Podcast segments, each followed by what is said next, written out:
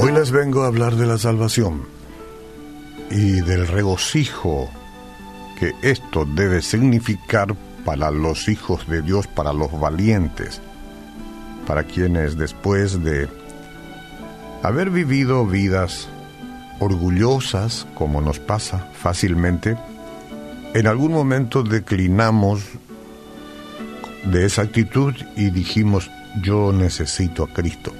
Él es el Salvador del mundo, Él es la verdad, Él es el correcto sentido de la vida. Si uno lee 1 Juan capítulo 3, algunos versículos ahí, desde el 19, en esto sabremos que somos de la verdad y nos vamos a sentir seguros delante de Dios. Que aunque nuestro corazón nos condene, Dios es más grande que nuestro corazón. Y Él lo sabe todo. A veces nuestro corazón nos dice estás condenado.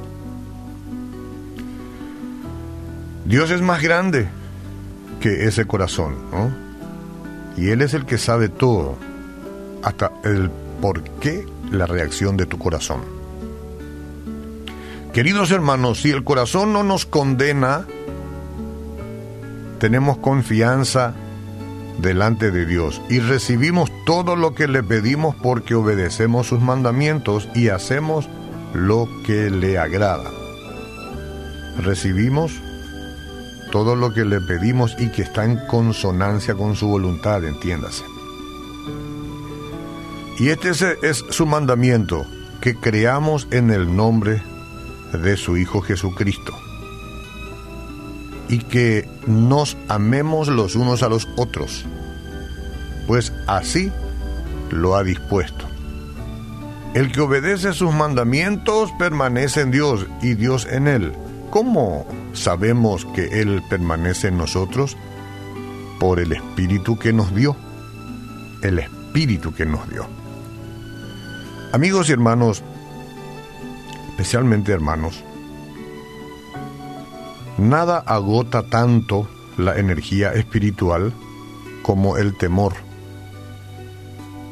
Cuando empieza a tener temor usted de pronto transpira, siente un calor, una inseguridad, sucede algo en el cuerpo que uno no puede entender y se agota y agota, eh, se agota físicamente y se agota eh, emocionalmente y se agota intelectualmente cuando nos inquietamos una y otra vez por nuestra salvación. La ansiedad puede nublar nuestros pensamientos entonces si nos inquietamos por nuestra salvación y puede desenfocarnos del plan que Dios tiene. Además nos roba la paz y nos roba el gozo que el Señor nos prometió.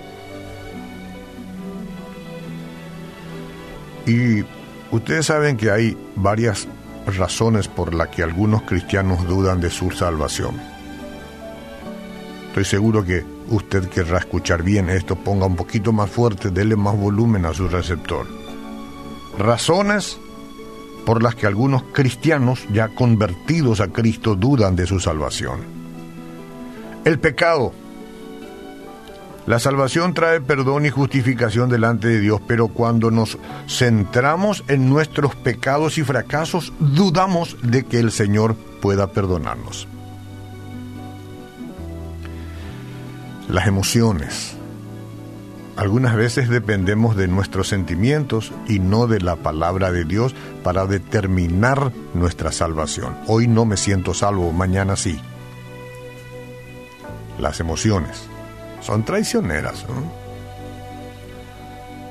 Y hay que ver cómo el enemigo se mete en las emociones.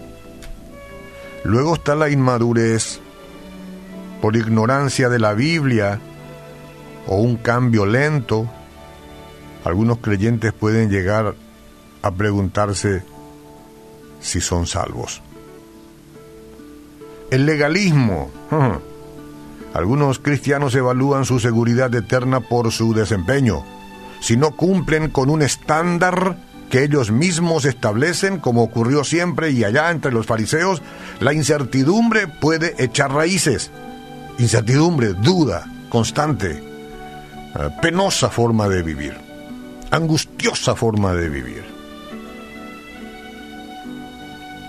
Primera de Juan 3:19 dice que podemos saber que somos de la verdad y así aseguraremos nuestros corazones delante de Dios.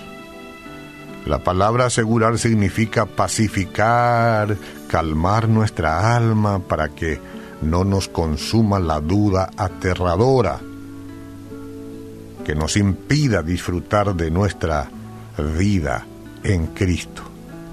Diga conmigo, Señor, si yo te tengo en el corazón.